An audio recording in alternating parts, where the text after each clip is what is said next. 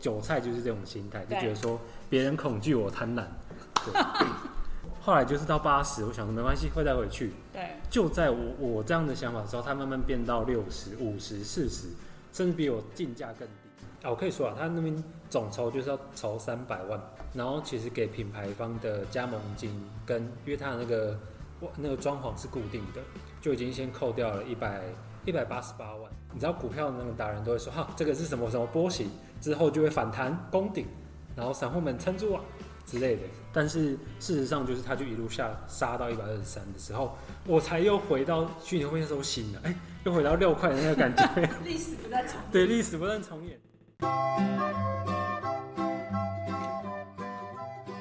大家好，我是欣伟姐。我们今天再次邀请佑涵。佑涵现在已经快三十了。佑涵有一个特别的兴趣，就是赚钱。所以，我们今天要来谈一下赚钱这回事哈。又涵很特别的是，他在大学的时候，除了身兼数职，前面那一集有提到哈，他本来就是我们实践投资的工程师，然后又来应征推广的柜台。并且在大直的一间日式料理当外场，后来还做到内场，各种的打工可能都试过哈。除此之外哈，这个叫以工时来换钱的一个状态之外，他还做过很多哈赚钱这件事，来聊一下。好，大家好，我是佑涵。关于赚钱这件事啊，其实我已经做过很多的尝试。大学的时候，其实就真的是用肝啊，没有新鲜的肉体来换钱。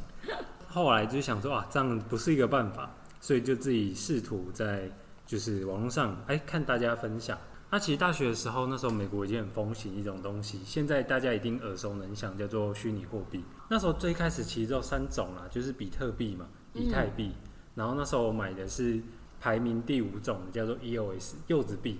但现在它已经跌到大概十几名，可能没有人知道它是什么。但那时候币已经其实算是百家争鸣的时代。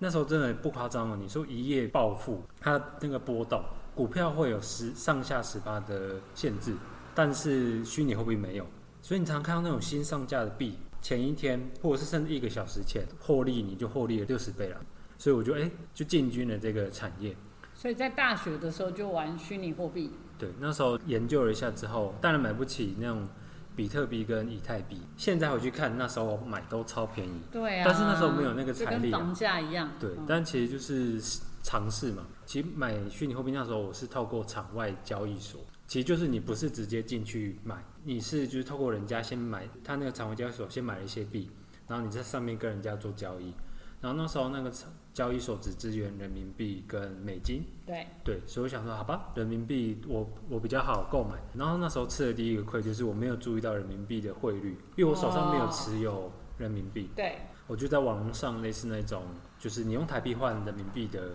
地方，然后就是换买人民币。那时候我急啊，我看那个东西好，因为虚拟货币，我觉得我要抢在它涨之前就进对场，对，所以那时候我就豪值了几万块了，就买了一批的那个人民币。对，就那时候我没注意到，其他有汇差，那时候好像人民币大概四点七，嗯，然后在那那边买是五点二，所以我直接就被赚走了，等于一人民币我就被多赚了零点五的这个汇差，我就亏了六千，然后进场，哎、但是它那个涨幅没有让我失望，那时候我大概 EOS 币大概是三十四块人民币的时候进场，我陆陆续续买，所以均价大概就在四十二。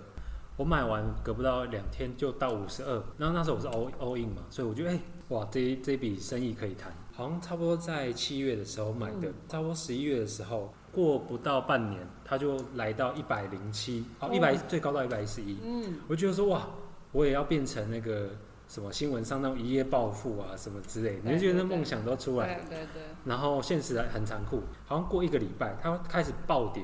从一一开始掉到八十几。我想说啊，没关系啊，这个是洗洗韭菜，就是那些撑不住的人就会走啊，财富都会还是会在我这里，因为还是赚嘛，你原本是赚十二啊，对，还是赚。韭菜就是这种心态，就觉得说别人恐惧我贪婪。对，后来就是到八十，我想说没关系，会再回去。对，就在我我这样的想法之后，它慢慢变到六十、五十、四十，甚至比我进价更低。啊，这时候正常理性这多久多久？八十到四十多久？不超过一个月。哦我那个时候都我都有截图，这个都珍贵的史据都在我的对对对对 Google，对对，要记得对惨然后痛的教训。这是惨痛的教训。谨慎保守投资人，其实应该已经要出场了。你不可以这样子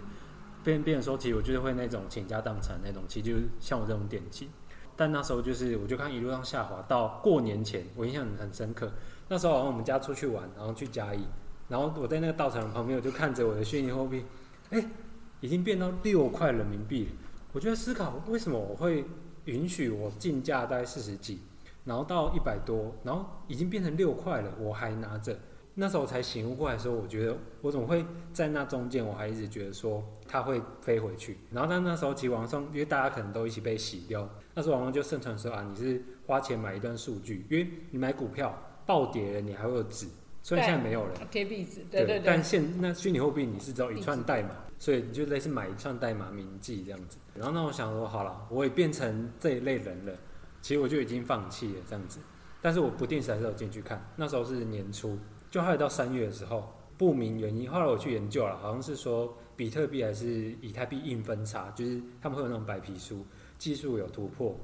那一个 EOSB 直接暴涨到一百二十一，一样是一到两个月之内的事情。这这一次我就痛定思痛，全部 O 直接全部出掉，然后再果不其然，出，我们就只能祝福你了。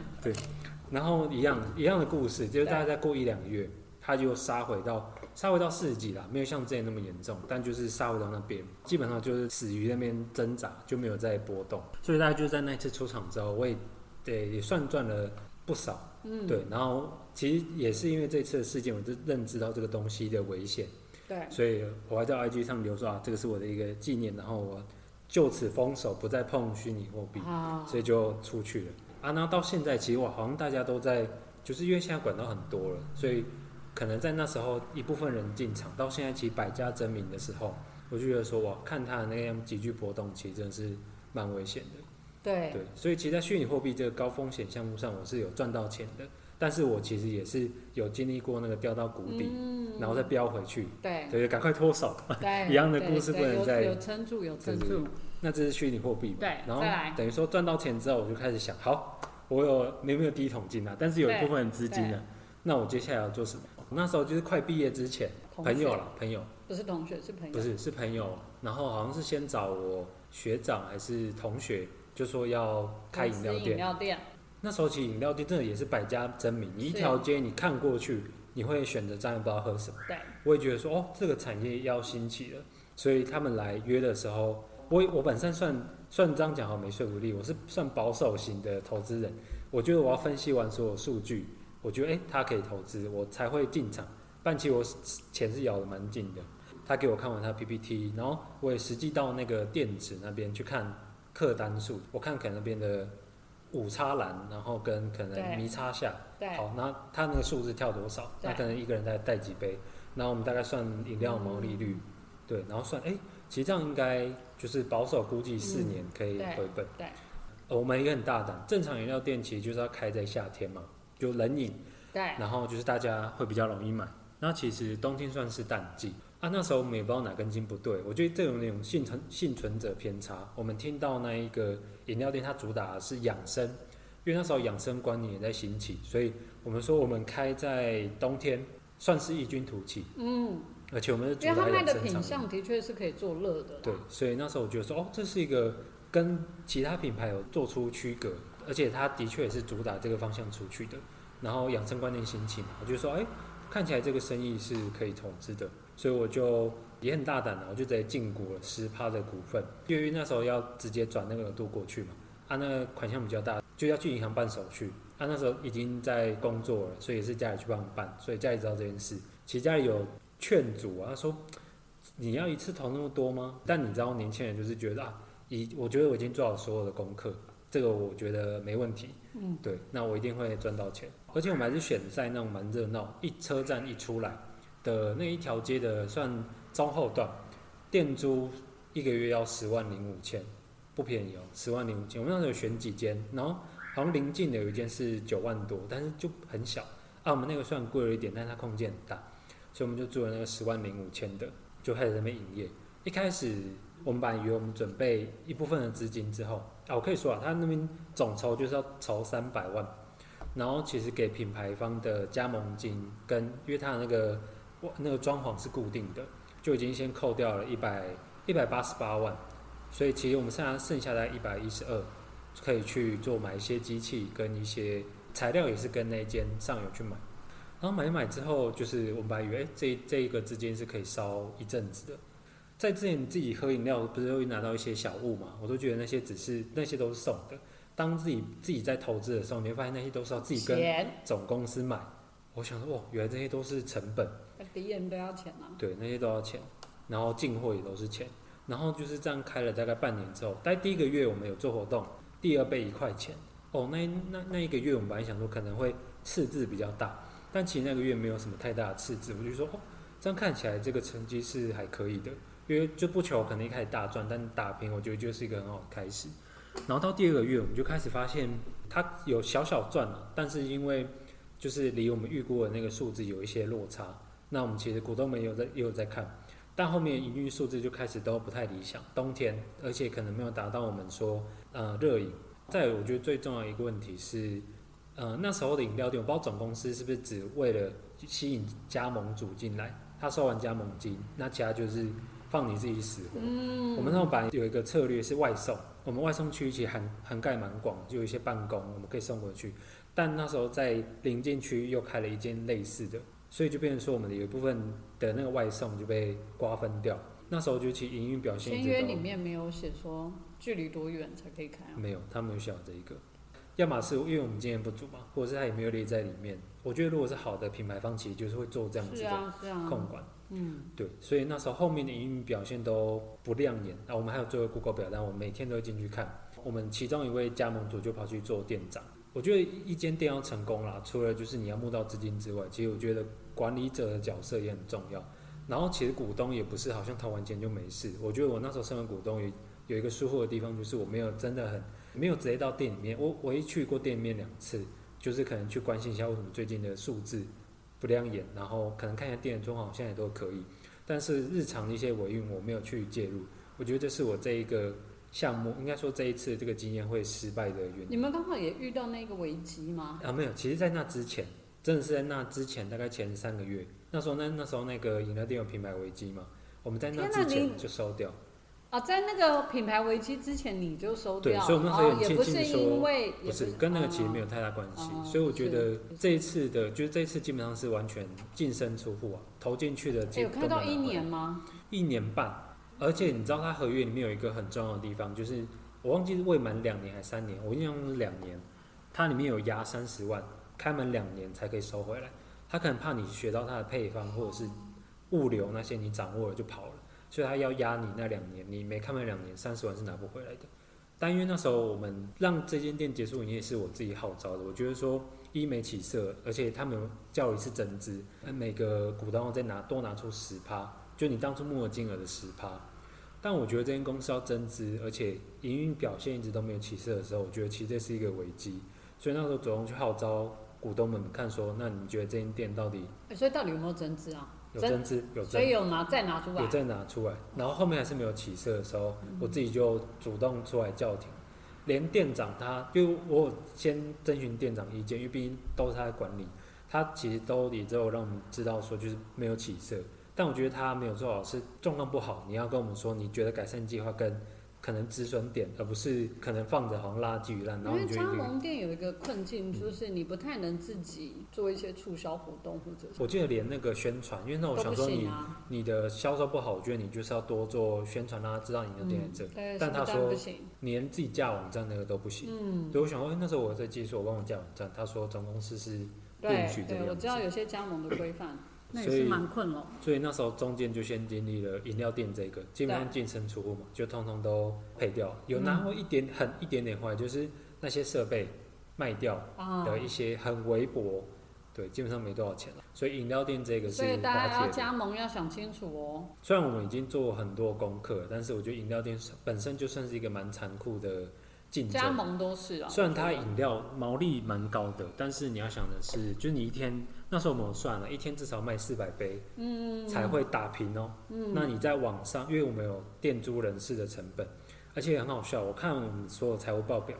唯一有赚钱的那几个月，我还记得那个月赚两万，我想说，哇，我的金鸡母开始要孵小鸡了，我觉得哎、这间店开始有机会的时候，我去看了一下报表，它为什么会净利那么多？所以我们人事成本减了两万，所以我就想说，哎、啊为什么人事成本那么高？我有去问那个店长，他说因为培训工读生要一个正职带着，然后工读生又留不住，所以就一直花这样无意义的时间，就是成本了，就变成说，本来一个人就可以，诶可能一个正职跟一个 part time，、就可以扛这这一段时间，但变成说要培训，本来可能就是两位多一位，那时候我发现赚钱的时候，竟然是因为人事成本减少，代表说，如果我们我们除了靠人事成本减少之外，好像没有办法赚到钱，都一直维持在那个倍数，所以我就觉得。第一个就是我们，我还是觉得我们功课没做足啦。那再就是，我觉得管理层面是一个很重要的问题。嗯，然后再来就去体会到说啊，原来老板请人这件事情压力其实蛮大的，所以饮料店就是这样惨痛的滑铁卢。那时候父母有阻止嘛，他说、啊、我爸也是看得蛮开的啊、虽然也是笑说哈，谁叫你当初要投那么多，但就当个经验啦。他们也不是责骂或什么，你自己赚的钱你自己花掉，你自己负责嘛。对对对他们也不会冷嘲热讽，就是一个蛮惨痛的经验了。学费，对，有点大笔，但是是当出国游学了，啊游学，对，在国内进修饮料学这样。对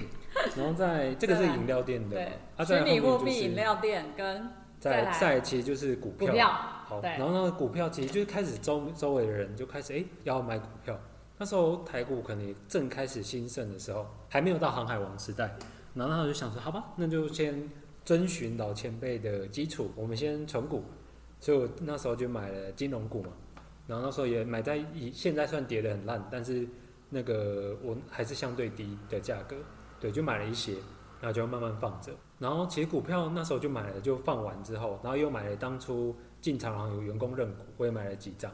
然后大家就放着，就也没有特别的再去管它。啊，后来再回去很认真在经营股票，就是航海王时代。哦，那时候真的是一睡醒哦，为什么三雄航海三雄又涨停了？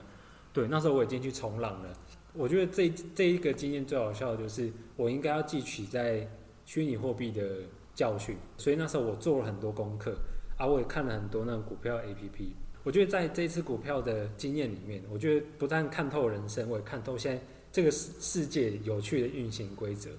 为什么？因为是说，不是都说大摩小摩，等于说，哎、看坏某某某股票，可能下修目标金额到多少？对。但股票市场的反应通常是，通常是就是那个可能法人或者是那个公司派，或他们会大举吃进去。啊，那时候通常散户看到那种新闻，想哦，大举下修，那我要赶快丢出去。但其实很多人就把它吃进去。啊，反而是你今天看到说什么哦，大幅调整某某公司到目标价到一千，散户看到说，哎、这个可以赚，冲进去就开始被吓傻。对，对，所以我就觉得说，哎、小时候爸爸妈妈教跟我们说要诚实，但我发现谎言摊在那边跟你讲的时候，你到底是要相信他还是不相信他？所以我觉得世界运行的真理很有趣，是从这边学到。我觉得年年轻人有一个我我啦，不要说所有年轻人，有些年轻人很理智，我会因为就是真的赚钱的时候，就会啊，我觉得我赚到钱了，感觉失去自我，又又开始膨胀了。白有奶，就是不馁，然后一直去冲刺。那时候航运也是有赚到钱，对。对，但是那时候就是人家都说住到套房嘛，我那时候某只就住在几乎基本上很高了，我可以说那买了两百三十四一张，然后就后来跌到大概一百八，对啊，现在现在现在很惨，我们就不说它到现在多少，对，那时候一百八的时候，我想说，哼，啊，航运那时候不就都是涨是连续可能三天都涨停对了我想说，嗯，哎，不就是复制那时候的？然后你知道股票那个达人都会说，哈，这个是什么什么波形，之后就会反弹攻顶，然后散户们撑住啊之类的。但是故事就是他想说，你就你就会陷入那个迷信。但是事实上就是，他就一路下杀到一百二十三的时候，我才又回到虚拟货币的时候醒了，哎，又回到六块的那个感觉。历史不再重演对，历史不断重演。因为我那时候就出掉了，但是我那时候去看损益率负六十，我想说我是怎样，我怎么又跳进这个循环里面啊？但是想归想嘛，我我就真的是赔了，所以我还是出清掉。这个是股票惨痛的精神。然后其实从那之后，因为那时候其实就是上班嘛，然后因为你不能一直操作它，所以我就开着放着。我为此我还自己写了一支程式，就是他会一直去爬资料，他可能。就是哎我到周先生也干这件事啊，你对们两个要不要结合一下城那时候我们卖 APP 可能卖也不错。哎那时候爬到多少的时候，我 line 就会收到。我我们那个私底下讲一下讲，一下。那我就会收到收到推波说，哎、这只股票涨多少，或者是跌多少，我就不用一直盯着它，我只要烧通知我再进去操作就好。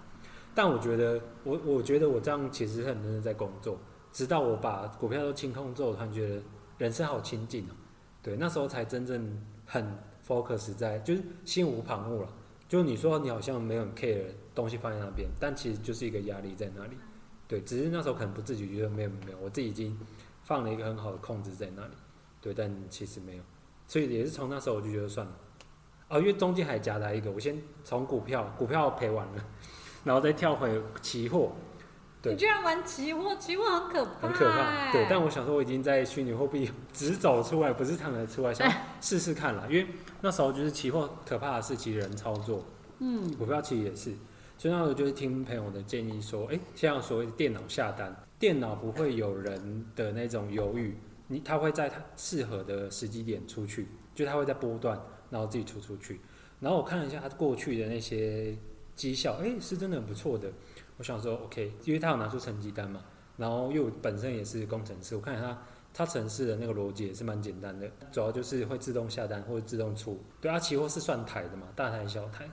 所以那时候就是又投了一笔钱进去。那时候我不知道是台股好像可能看那个小白够多了，也开始提款了，所以期货其实多多少少受到影响。所以那时候那一阵子的绩效也不亮眼，好像刚过了半年，好像也资金进去也亏掉一半。对，那时候我就说、啊、算了算了，他们那边还推推出什么急救包，就是因为他们那个是限期啊，你要怎么知道让他什么时候自动下单，什么时候出厂，也是程式啊，他们是类似给他喂一个模型，就是他们之前是这样出厂，然后买进，然后他就有推一个急救包，说这个包会比之前更容易赚钱，因为那时候买这个期货自动下单，它一样有分类似等级啊，至尊会员包啊，或者是什么稳健什么获利包之类的。那时候就是看，哎、比较平稳，不要大赚大赔的。我也觉得我已经选了一个很稳健的路，对，殊不知我是走在你说期货的最稳健就很冲突，对啊，那时候就是买了之后，嗯那时候就没起色了，啊，那时候也适逢那它跟股票时间是叠在一起的，对，适逢股票也大破大立，我也觉得说这些东西我应该要把它停止，不要再做那些虚无缥缈的 幻想，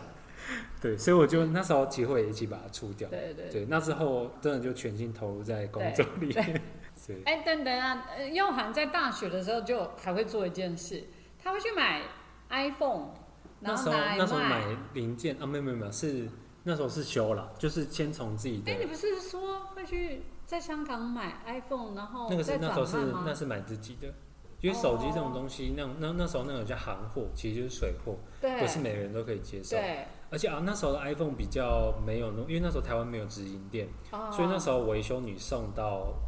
那个维修那边，它其实换类似我们说整新机给你。对而且那时候那时候就是 iPhone 没有全球全球保，就是你送回去它就是送回去，然后给你整新机。嗯，对，所以不是所有人都可以接受水货啊。我很大胆啊，我那时候那一只维斯就是香港买回来，对对，然后就是自己用。但后来就是有零件坏掉，我想说哇，这是没保护啊，我我要怎么办？就是送回原厂跟你说这个不在台湾没有保固，对对因为你是在香香港买的，香港买的。我想说好吧，你帮我修，我就自己修吧。然后我就去网络上买了零件，然后就自己拆。那时候只是简单的换电池啦，然后好像 home 键坏了，我就是用它的那个排线。对，那个新的很大颗啊。后来我都跟人家讲，其实修 iPhone 不困难，困难的是你在拆开它的那一瞬间，你要心脏很大颗。就是先猜第一支猜的就是五五 S，对，嗯，而且我前面是从三 GS 开始买嘛，对三 GS 四四好像没有四 S 就跳到五五 S 这样子。对。哎，你现在会去玩元宇宙里面的什么买卖土地呀，不？会，我我你知道元宇宙现在有那种买卖土地的吗？有啊，那个蛮早其实就就有了。啊，对，所以但我觉得那种东西，我就跟我玩虚拟货币，我认同它的技术，但是你知道，当技术有资本家或人为介入的时候，它没有那么纯粹的时候，你你已经看不到它，看不透它的本质。我相信这个技术发展到后面是一个趋势，但在它没有成熟的时候，现在其实都是对我来说都是炒作了。就这个东西还没成熟啊，你你可能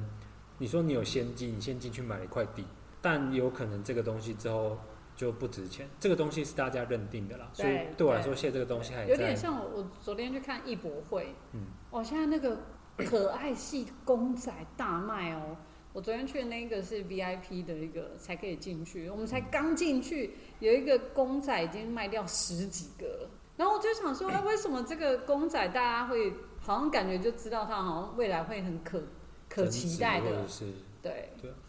就是我觉得现在买东西好像就是你买那些可爱的，真的是真心喜欢的还是有，但反而很多人是觉得说它后面会增值而买它，嗯，对啊，所以一以样哈，一样的道理啊。其实都是一样道理，放到不一样的地方开始对啊。我觉得这种未成熟的投资都是抓最后一根稻草，对，就是谁像跑得慢，那你就再见了，不送像。NFT 一样，哎，NFT 现在的行情还好吗？其实好像之前最鼎盛时期，现在可能比较大家比较冷静了一点。是，对，其实我觉得它也是一个很好的技术啦，只是不知道从哪里开始歪歪掉了。嗯对嗯，，但但现在的我觉得现在的市场，像那什么 OpenSea 啊，那些都还是有它的的道理跟价值存在。是，对，只是就是因为我之前在虚拟货币里面的翻滚，对，对，到 NFT 它的这个技术，我蛮认同它的整个理念，但是就是现在的玩法，我觉得还是 蛮危险的，嗯，对吧、因为它很多啦，其实现在不要说我们看到那些艺术品，像各大公司也会推一些什么 NFT 啊，嗯，像某停车场会推什么 NFT，对对，那抽到打开会有那种嗯。终身免费停车之类的。其实我觉得概念跟技术，或者是拿来行销，我其实觉得都没有错，因为这就是这个技术。对，但就是太多的人为介入的时候，就会变得比较比较杂了。嗯，对，有可能我今天真心尊重的技术，我觉得哎、诶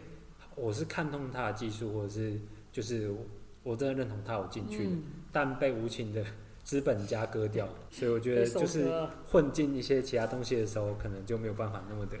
蠢。真的，所以我们又含从二十到三十的赚钱这回事，对。怎么听起来负面比较？但我觉得其实没有负面，我觉得你的学费很好啊很啊。好，因为走过来是当下可能是一个决断点。因为你要知道，你二十到三十啊，你是这个金额。你知道，你如果三十到四十，你可能加一个零哎、对对，对但吗？那你就赔的更多对啦。但我觉得是一个真的是一个经验啦。对对，虽然现在笑笑谈，那时候心里在淌血。这样我们要回到你要去听一集我们江菲特那一集，江老师那一集，他的炒股啊，他是先看上上百本的心理学的书，嗯，他才看股市的书，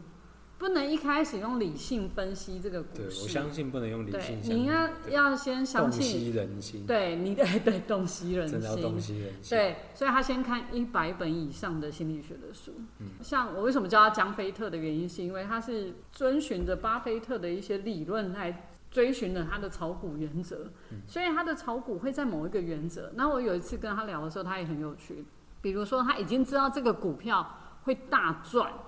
可是那是炒短线的股票，他就会告诉自己，他就算眼前已经预知他会赚，他也不可以进去，因为他这样会破坏他的原则。当你失了那个准则之后，你就会变成漂浮哦，嗯，你就会在那边股海浮沉哦个没有一。个基准线。对，所以他的他就知道他这样会坏了他的原则，他就没有进去。他说他明明就知道那一定是涨的，这个论述很重要。很重要，这样就不会重到我虚拟货币跟股。对，其实其可是实说你对应该说你知你都知道要止损，你都知道不要去追高。对，但你不要真的在里面的时候股票跟其实任何事情的真理就是是你买低卖高，你就是人生赢家。对但越简单越难做。对，但你能接刀子的人不多，能勇敢去接那个刀子的不对多，你那个心态包含我自己也不行。很难啊。你因为明明就看他现在在崩盘，你也是不敢进场、不敢进场啊，因为你其他都卡在里面了，那是那个是人性的考验，你都卡在里面，你怎么进场？这个就是一个很违反人性，我觉得。对对对，很违反人性的一个状况，但是一个很好的经验值，因为我会觉得这些都是学费，对，然后这样的学费还是在可控范围的学费，嗯，可控之外，我再也觉得我现在还年轻了，跌倒了我就会觉得哦，对，被重击，但是我是知道我自己可以再站起来。因为你知道，你到下一个世代，你真可能用多一个零下去跟他玩呢、对啊，那真蛮危险哦、对，所以我已经封封死 洗手，基本。没有，我还是比较想我们合作一下你的股市 APP。你己写的那个程式拿出来卖啊，这那个个才是实在的。对，那个技技术技术来那卖钱。技术的含金量还是比较高一点的哦，。所以后面其实就是我现在就是 focus 在工作了，其实有不错的成绩接下来就会迈入你的下一个新的新的里程碑，迈到三十岁就是一个新的开始啦。对啊，我们预祝所有要迈向三十的各位一路顺遂，拜拜。